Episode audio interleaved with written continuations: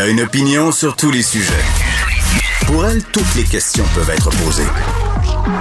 Geneviève Peterson. Cube Radio.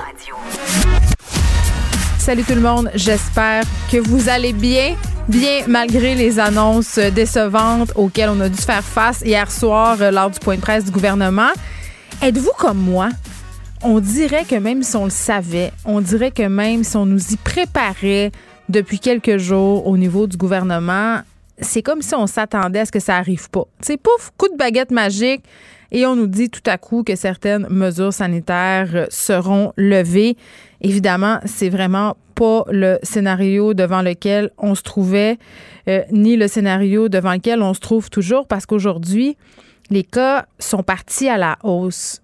Bon, on n'est pas rendu au-delà de la barre des 1000 cas, mais tout de même, on est à 963 infections, on est à 19 décès.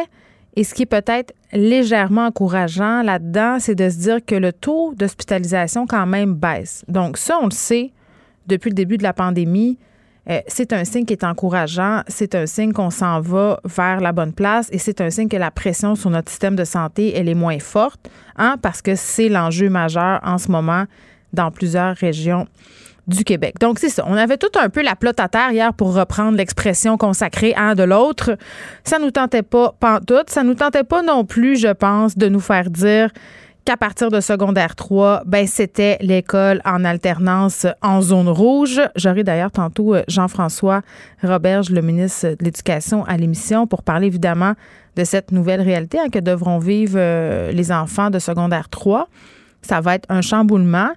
Évidemment, on nous dit que les enfants ne seront pas laissés à eux-mêmes, que les parents vont être accompagnés là-dedans, les profs. On le sait par contre que dans vie tous les jours, dans le monde réel, c'est pas exactement comme ça que ça se passe. Et même si ces enfants-là sont autonomes, ça demande quand même une surveillance. Ça demande quand même une certaine vigilance de la part des parents. On se parlait cette semaine du nombre de cas d'exploitation sexuelle en ligne qui visent peut-être davantage des plus jeunes hein, que des gens en secondaire 3, mais tout de même, ces enfants-là qui vont passer beaucoup d'heures devant leurs écrans. Hier, on parlait à une ancienne prof qui disait que, bon, de son côté, elle voyait pas ça d'un très bon œil. Puis je vais parler aussi avec M. Roberge de cette lettre qui est parue euh, dans le Journal de Montréal, euh, une lettre qui a été publiée par le regroupement à bout de souffle, qui est un regroupement de profs, évidemment, et le ministre Robert, c'est un ancien prof, on le sait, euh, ce regroupement-là à bout de souffle, donc des profs et euh, des gens qui travaillent dans le milieu de l'éducation qui demandent des engagements clairs de la part du ministre et du gouvernement quant aux conditions de travail des profs qui sont et étaient quand même assez problématiques avant la pandémie. Hein. On parle de conditions difficiles, on parle de locaux désuets, on parle euh, d'une pénurie, on parle de jeunes profs qui sont carrément laissés à eux-mêmes. Donc, on aura l'occasion de parler euh, de tout ça avec le ministre Roberge un peu plus tard dans l'émission. Aussi, Noël et les centres d'achat. Hier, je vous en parlais. Quelqu'un ici au bureau me dit qu'il était reviré de bord avec sa fille. Il voulait aller au centre commercial et voyant la quantité phénoménale de gens qui s'y trouvaient, s'est dit, sais-tu, on va revenir une autre fois. Ça serait une meilleure idée, peut-être, de remettre notre magasinage à plus tard. Donc, j'ai décidé d'appeler justement euh, des gens qui gèrent des centres d'achat. On en aura une avec nous, Danielle Lavoie, qui est vice-présidente euh, du groupe euh, Cadillac Fairview pour l'Est du Canada. Cadillac Fairview, là, ça, c'est peut-être un petit peu pas clair, là, mais ça opère des gros centres d'achat. Tu sais, les Carrefour Laval de ce monde, les promenades Saint-Bruno de ce monde les galeries d'Anjou, donc des gros centres commerciaux. Euh, au total, 19 quand même au Canada. Et vraiment, euh, je vais lui demander comment ils vont gérer les rassemblements. Parce que ce sera un problème et je pense que c'est déjà un problème parce que des gangs de jeunes qui déambulent, qui se servent du centre commercial pour se voir, euh, je pense que déjà on fait face à ça. Moi, je pensais que les centres d'achat allaient pour être vides. On me parle de, de problèmes dans le commerce au détail. Peut-être que les gens vont au centre d'achat pour rien acheter. Comme dans le temps, là, on faisait le tour de Place du Royaume, là.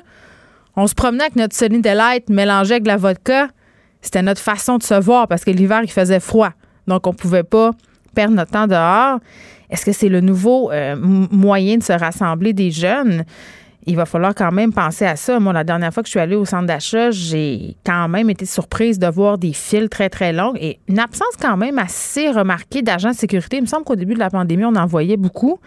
Puis par là, de rassemblement de jeunes, euh, j'ai vu passer quelque chose quand même, euh, un énorme parti étudiant euh, qui a été organisé dans une résidence louée sur Airbnb à Chelsea, en Outaouais, dans le de samedi à dimanche. Euh, ces étudiants-là, qui étaient âgés pour la plupart entre 20 et 25 ans, ils se sont vus euh, remettre des billets de contravention parce qu'à un moment donné, les gens du coin ont appelé la police. Il y avait 83 personnes dans place.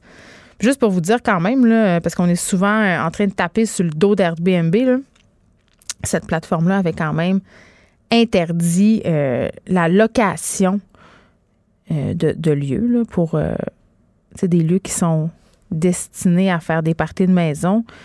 Euh, on avait banni ce type de, de location-là. Bon, mais ben, on sait, les gens sont ratoureux, les gens font des, toutes sortes d'entourloupettes pour pouvoir se voir, mais là, il était 83 et ils ont eu des constats d'infraction parce que la plupart ne portaient pas de masque, donc vraiment étaient en totale contradiction avec les règles sanitaires. On verra hein, si ces constats d'infraction-là seront euh, conservés parce qu'on le sait, depuis le début de la pandémie, puis on en parlait euh, hier avec Mme Gibault, au niveau du DPCP, on a un certain pouvoir discrétionnaire et on sait que bon nombre de contraventions qui ont été remis euh, dans le cadre de la pandémie là, par rapport aux règles de la santé publique enfreintes qui sont tout simplement abandonnées. Donc, j'ai hâte de voir qu'est-ce qui va se passer avec ces jeunes-là. Mais une chose est certaine, il va falloir s'attarder à ça les rassemblements.